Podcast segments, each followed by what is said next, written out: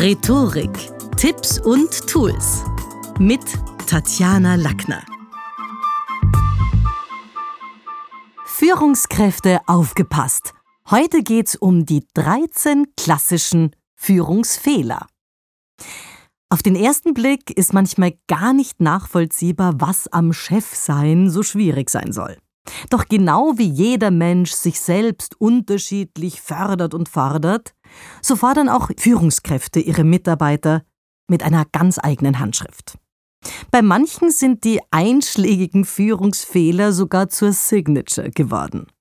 Und selbst bei großen Namen, ich denke jetzt beispielsweise an Steve Jobs, Winston Churchill oder dem US-amerikanischen Stahltycoon Andrew Carnegie, war nicht immer alles Gold, was glänzte. Und deswegen schauen wir uns die mal an, diese 13 Führungsfehler. Der erste heißt Management by Happening. Darunter versteht man, Sie erklären das Resultat zum Ziel. Also wenn ich ehrlich bin, so in den letzten 30 Jahren, und ich habe ja viele Führungskräfte, männlich, weiblich, hier begleitet, habe ich das Gefühl, es ist eine tendenziell männliche Eigenschaft wenn man das abweichende Ergebnis als neues Ziel verkauft. Denn bestimmt ist es gut, auch mit unvorhergesehenen Situationen umgehen zu können und denen auch irgendwie was Positives abzugewinnen. Aber die eigenen Mitarbeiter merken, ob der Ex-Kollege mogelt, um als neuer Chef besser dazustehen. Und die Gefahr, dass die Teammitglieder es ihm gleich tun bei der nächsten kleineren Niederlage, ist dann groß. Zweitens. Management by Genes bedeutet im Wesentlichen an die wichtigsten Stabstellen Nieten setzen. Den hat sich die Chefin doch nur geholt, damit sie einen Ja-Sager mehr an ihrer Seite hat. Schallt's da vielleicht aus dem Flurfunk.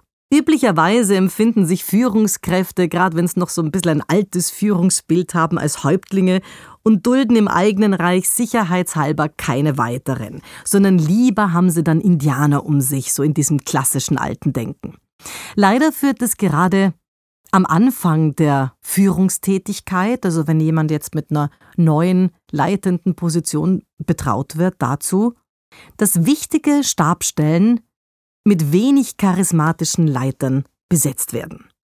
Also so die ehemaligen Freunde aus dem Team, die dann irgendwie mit neuen Aufgaben bedacht werden, ganz ungeachtet ihrer tatsächlichen Qualifikationen. Oder wenn man sagt, ah, komisch, mit dem hat die Chefin doch studiert in Wirklichkeit, kennt sie den nicht aus Studientagen. Also das entmutigt emporstrebende Mitarbeiter und ist auch strategisch unklug. Denn je stärker eine Mannschaft aufgestellt ist, umso besser für das Geschäft. Jeder arbeitet schließlich gern unter einem Chef, von dem er auch was lernen kann. Und insofern bindet gutes Mentoring auch die jungen Mitarbeiter enger ans Unternehmen. Drittens Management bei Boomerang. Das heißt, dass sie ständig in Bewegung sind, aber trotzdem nicht vorankommen. Und das ist was, was mir viele im Coaching gerade am Anfang erzählen, wenn sie als Führungskräfte hier ja an den Start gehen. Dass Führungskräfte, die berichten dann, die können Aufgaben nur schlecht abgeben und ertrinken im Meer dann der unerledigten Projekte und vor lauter Arbeit auf dem Schreibtisch oder in Besprechungen hocken, ähm, bleibt dann wenig Zeit auch fürs Privatleben übrigens auf der einen Seite und auf der anderen Seite hat so ein bisschen was zu tun mit eigene Souveränität, wird in Mitleidenschaft gezogen vor den anderen.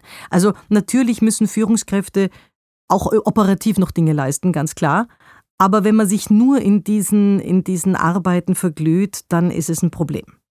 Gemessen wird man als Chef nämlich nicht nur daran, was man selber weiterbringt, ja, aber vor allem auch, ob man seine Truppe motivieren kann. Und gerade die ehemaligen Kollegen ins Boot zu holen und klare Projektabsprachen zu haben, ist nötig. Und delegieren fällt da am Anfang schwer, besonders wenn man das Gefühl hat, ich mache das selber gleich. Also ich habe das dann auch gleich erledigt. Das ist ein Thema. Also das ist ein Thema, das viele Führungskräfte, egal ob in der Pflege oder in der Bank oder wo auch immer haben. Noch schwerer fällt es vielen dann zu kontrollieren, weil kontrollieren ist zeitfressend Und dabei ist aber die Überprüfung der vereinbarten Tätigkeiten und Deadlines zwar auf der einen Seite zeitaufwendig, aber auch unbequem. Denn gerade am Anfang fällt es vielen schwer, Ex-Kollegen dann nicht nur zu kontrollieren, sondern gegebenenfalls auch zu sanktionieren. Das ist aber was, was Mitarbeiter durchschauen. Die durchschauen, ob Konsequenzen nur angedroht werden. Also entweder du machst es jetzt und wenn dann das Oder fehlt, ja, oder ob auch wirklich klare Handlungen gesetzt werden.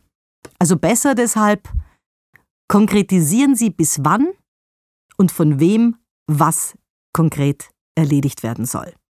Und wie sieht andernfalls auch die klare Konsequenz aus? Viertens. Management bei Babysitter. Wann nimmt die Mutter das Kind aus der Wiege? Genau, wenn's schreit. Und da ist so ein bisschen der Managementfehler, der sich dahinter versteckt. Wer am lautesten schreit, bekommt dann die Aufmerksamkeit.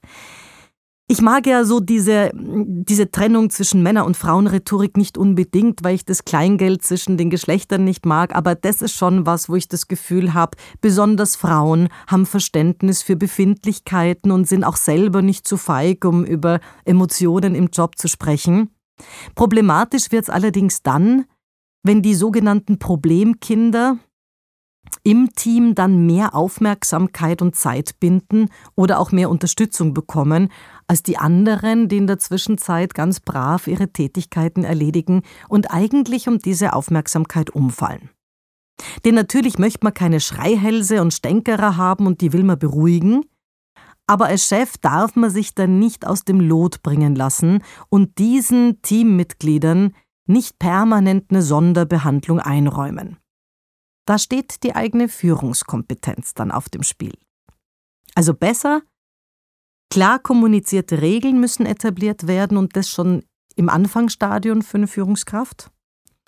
Auch sollten die stillen Wasser in Besprechungen ermutigt werden, sich einzubringen, weil es ja immer wieder auch welche gibt, die gar nichts sagen, also die man dann auch proaktiv ansprechen sollte. Und ich würde schon signalisieren, dass man als Führungskraft lieber Lösungen verkauft bekommt, als nur Probleme.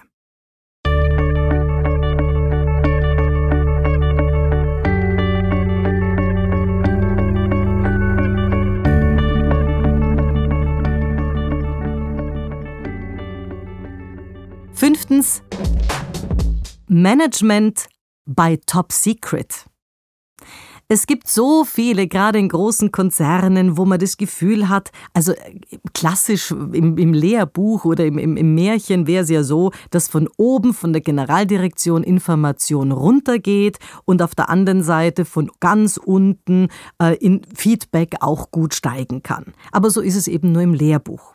Denn es gibt viele, die sich in Schweigen hüllen und so ein bisschen auch als Führungskraft selber die Geheimniskrämerei im Haus sogar fördern. Dabei wollen Mitarbeiter wissen, was ist in der Firma los. Sie verstehen ihren Chef als Informationsbroker, erwarten Offenheit von ihm. Und je klarer deswegen auch über Erfolge oder Misserfolge und Probleme gesprochen wird, umso weniger Raum haben dann die Spekulationen und Verschwörungen. Also das heißt, wenn Sie die Informationen nur an auserwählte und ausgewählte Mitarbeiter und erlesene Mitarbeiter hier weitergeben, dann entstehen natürlich Dysbalancen und Spannungen und das Team als Teamgedanke zerfällt. Weil es gibt ja dann immer welche, die was mehr wissen und andere haben es noch nicht gewusst und da beginnt dann ein riesengroßes Problem. Sechstens. Management bei Mummy's Darling. Ganz genau. Das heißt, dass manche Führungskräfte schlicht ihre Lieblinge protegieren. Und dabei ist Fairness und Gleichberechtigung die bildendes Rückgrat der Unternehmenskultur, ganz egal wo. Ein guter Chef sollte sich also darum kümmern und natürlich eine gute Chefin genauso, gerecht zu sein. Und das besonders in, in den heiklen Bereichen. Ich denke jetzt an die Gehaltsgestaltung, weil nur den Lieblingen den eigenen, die einem vielleicht auch nach dem Mund reden, Weiterbildungen zu ermöglichen oder ihnen Zeitausgleich zu erlauben, ist schlecht fürs Klima und schadet der eigenen Führungsreputation. Siebentens. Management by Moods. Ja, es gibt Führungskräfte, die, weil sie eben auch Menschen sind, als launenhaft und unberechenbar eingestuft werden. Und Mitarbeiter wollen aber wissen, woran sie sind. Also bestimmt die Tagesstimmung des Chefs oder der Chefin, die Umgangsform mit den Kollegen, dann ist es so, dass schon die Arbeitsfreude bei den Mitarbeitern versiegt. Niemand möchte mit einer Leitfigur arbeiten, die selber von Befindlichkeiten geschüttelt wird. Und es gilt sowohl für himmelhoch jauchzend, also Positives, aber auch zu Tode betrübt im Sinne von Negatives. Menschen wollen das Gefühl haben, meine Führungskraft ist stabil. Achtens. Management by Kangaroo.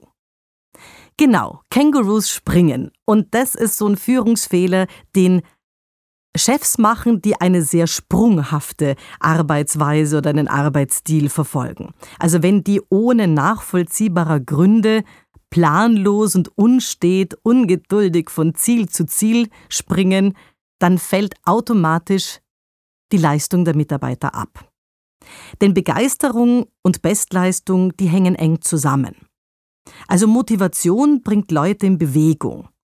Inspiration dagegen sorgt dafür, dass die Menschen sich von selber bewegen wollen. Neuntens. Management beim Muzzle. Das englische Wort Muzzle heißt Maulkorb auf Deutsch und das sind so die Chefs, die ihre Mitarbeiter mundtot machen oder Maulkörbe verordnen, Dabei haben Mitarbeiter was zu sagen und die wollen auch mitreden und wollen sich auch mitteilen. Und kluge Vorgesetzte wissen, Leistung entwickelt sich im Dialog. Denn Monologe töten jedes Engagement. Zehntens.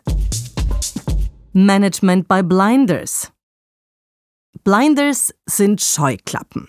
Mitarbeiter wollen Neues testen. Und wenn der eigene Chef irgendwie Scheuklappen aufhat, dann hat man den Eindruck, die eigenen Ideen sind zeitweise, ja, nicht, die, die, die werden nicht gehört. Und dabei hat man vielleicht eine unorthodoxe Gangart oder eine außergewöhnliche Idee. Und wenn der Vorgesetzte aber immer nach dem Motto, das haben wir immer schon so gemacht, nein, nein, nein, also stur in eine Richtung läuft, dann blockiert er natürlich die Kreativität seiner Mitarbeiter. Und Scheuklappendenker in der Führungsetage sind messbar immer unbeliebt. Elftens. Management bei Smarty Pants. Smarty Pants sind auf Deutsch, das ist die Schlaumeierei. Also Mitarbeiter tasten sich oft an Lösungen heran und nichts können es weniger leiden als einen besserwisserischen Vorgesetzten. Sie wollen Unterstützung, aber sie wollen keine Chefs, die ihnen die Welt erklären und dabei dann auch noch immer das letzte Wort haben wollen. Zwölftens, zwei haben wir noch, Management by Chicken. Das richtet sich so ein bisschen an die Führungskräfte, die entscheidungsschwach und manchmal feige sind. Mitarbeiter legen Wert auf eindeutige Aussagen und auch zügige Entscheidungen, ja manchmal vielleicht sogar Risikobereitschaft.